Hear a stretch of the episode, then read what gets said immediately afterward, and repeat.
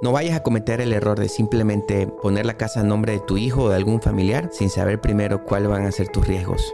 En este podcast te voy a ir enseñando paso a paso qué es lo que tú deberías de hacer para que no tengas un problema familiar después de unos años de comprar una propiedad a nombre de otra persona. Empezamos.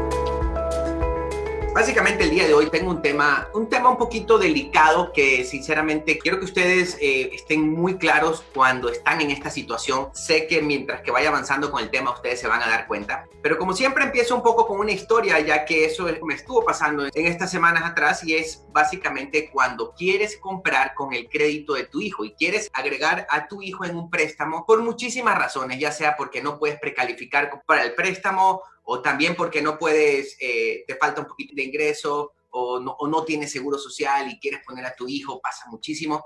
Pero en este caso, y la verdad que ustedes no, no tienen idea todo lo que puede pasar desde, no, no durante el proceso, ya después de unos años. Entonces, y eso es lo que quiero más o menos contarles la historia de esta familia, ya que tenemos una señora eh, que estuvo tratando de precalificar con nosotros. Durante el proceso pasó algo y cometió un error de que sacó un carro durante el proceso y resulta que pues tuvimos que agregar a su hijo al préstamo. La cosa es que su hijo sí vivió con ella y, les voy a decir algo y lo veo siempre, ya llevo muchos años haciendo esto y lo veo, lo veo siempre, cada vez que la gente me pregunta, ¿qué pasa si, si, pongo a mi hijo, a un primo o algún familiar? Y siempre les cuento básicamente esta historia que, que nos pasó. Esta señora, ok, eh, no calificaba y resulta que agregamos a su hijo que, esas, que su hijo vivía con ella. Resulta que pues hicimos todo el proceso, su hijo, por supuesto, que, que estaba pues obvio emocionado de llevar a su, a su hijo y pues todo básicamente estuvo, eh, estuvo muy bien.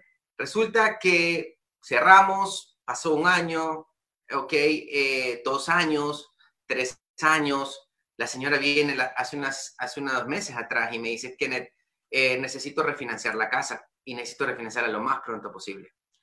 La cosa es que esta señora estaba, obvio, desesperada porque su hijo quería comprar una propiedad.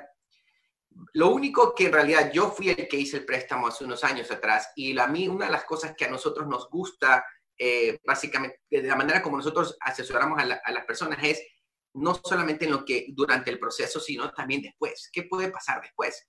Y fuimos muy claros con la señora y, le dijimos a Chico y a la señora decirle, sabes que de verdad, si tú compras una casa el día de hoy, ayudando a tu mamá, tienes que estar consciente que probablemente se te pueda complicar un poco en unos años si es que tú quieres comprar una casa. Yo entiendo lo que va a pasar y ya lo he visto en muchísimas ocasiones, es que el hijo, pues obvio, crece, tiene su novia, se casa y empiezan a querer tener su propia casa, es normal. Entonces, la señora me dice que yo necesito rápido refinanciar esta casa porque tengo que sacar a mi hijo. Lamentablemente, la señora no, no podía calificar porque empezó a reportar impuestos, muy pocos impuestos porque trabaja por su propia cuenta.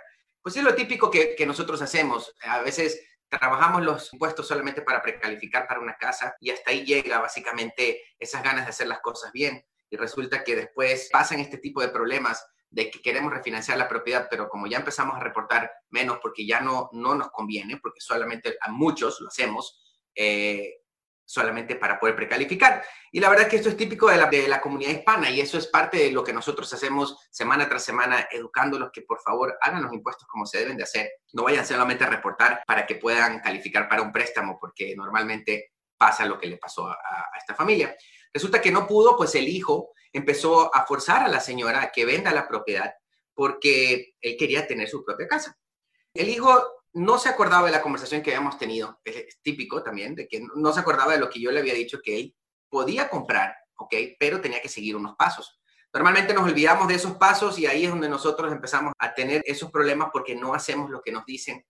Entonces, eh, resulta que el chico no había guardado la documentación que tenía que guardar, no había hecho lo que tenía que hacer durante este proceso y resulta que tenía forzada a su mamá a vender la casa y les digo algo, para no alargar mucho el cuento, pues terminaron peleándose, fueron a corte a tratar de pelear la propiedad, incluso pues el chico empezó a decir que ya la propiedad era de él y pues básicamente no era de él. Yo estuve consciente desde el principio que la propiedad la compraron los dos y que la mamá fue la que dio el dinero, pero el, el hijo iba a vivir con ella, le iba a ayudar.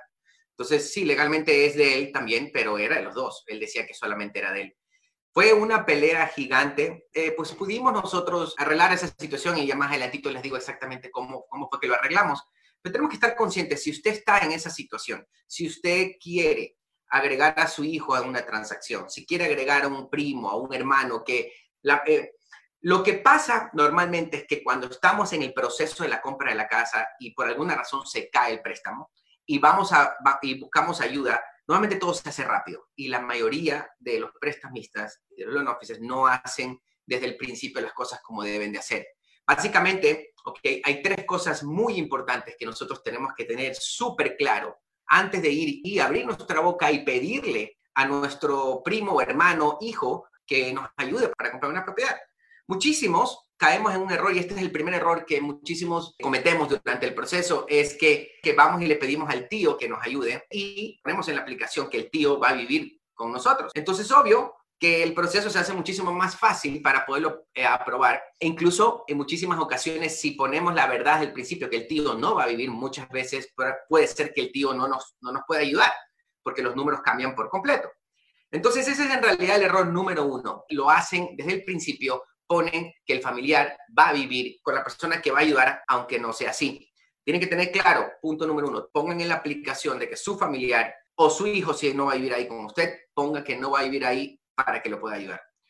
Otra de las cosas es, eh, su hijo va a vivir ahí con usted y después de un tiempo usted quisiera refinanciar esa casa y pasarla a nombre suyo. Entonces, tenemos que hacer la segunda cosa que es muy importante, asegurar que los pagos de esa propiedad salgan de la cuenta de la persona que va a vivir en la propiedad.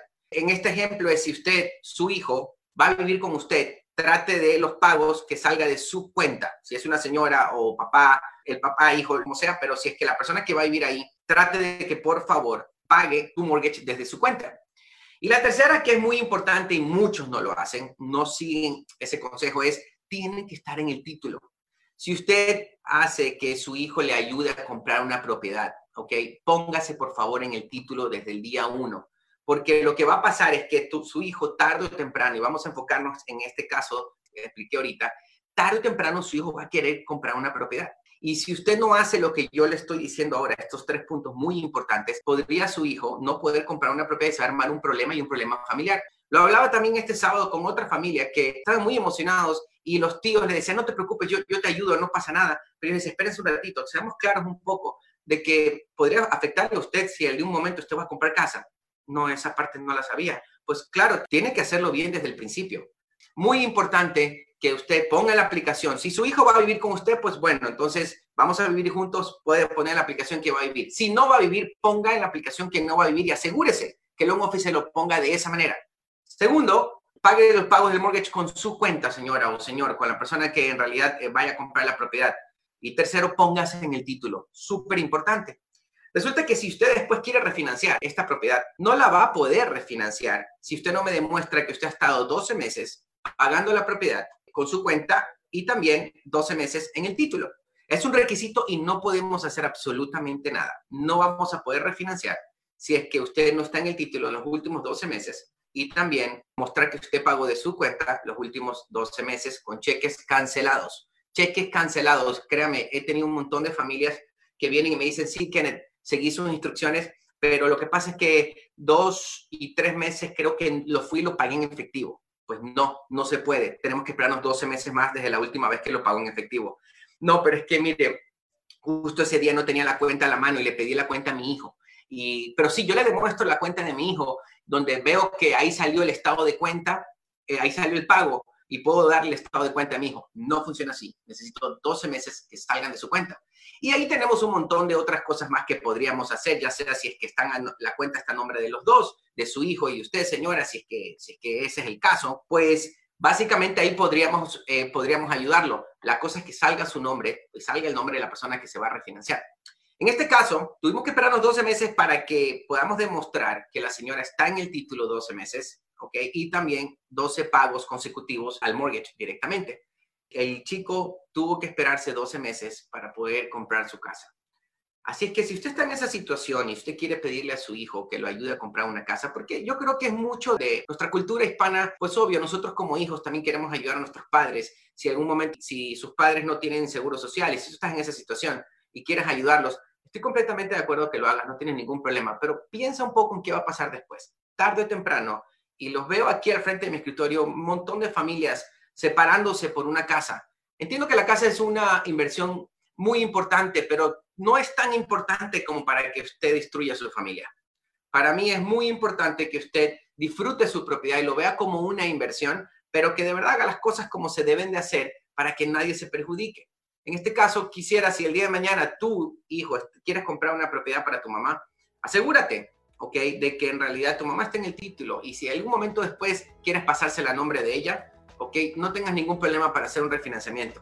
Y si no, asegúrate de que esa propiedad, asegúrate que vas a poder precalificar para poder comprar dos propiedades. Si es que el día de mañana tú quieres crecer tu familia o quieres tener tu propiedad, ¿ok? Y quiere eh, otra propiedad, tienes que asegurarte de que vas a poder pagar las dos propiedades. Así es que antes de hacerlos, por favor, tengan claro estos puntos que les dije. La aplicación tiene que decir si es que en realidad vas a vivir o no vas a vivir en ella. Tiene que estar muy claro eso. Segundo, 12 meses de pagos para poder refinanciar en un momento la propiedad. Y tercero, el título. La persona que estás ayudando es preferible que esté en el título para que después de 12 meses lo pueda sacar. Se dice mucho que en un año, eh, lo escucho todos los días, muchísimas familias dicen, ayúdame por favor que un año yo lo refinancio. Sí, si haces las cosas como se debe hacer desde el principio. Si no, no lo vamos a poder hacer. Esperamos que esta información sea de mucha ayuda para ti. Si necesitas más información, no dudes en buscarnos en nuestras redes sociales, donde nos encontramos trabajando para poder llevar toda la información de la manera más clara. Encuéntranos como Terratino City o Ya estoy listo, o contáctanos vía por teléfono al 1844 9600 900. No pierdas esta oportunidad de crecer y construir un futuro nuevo.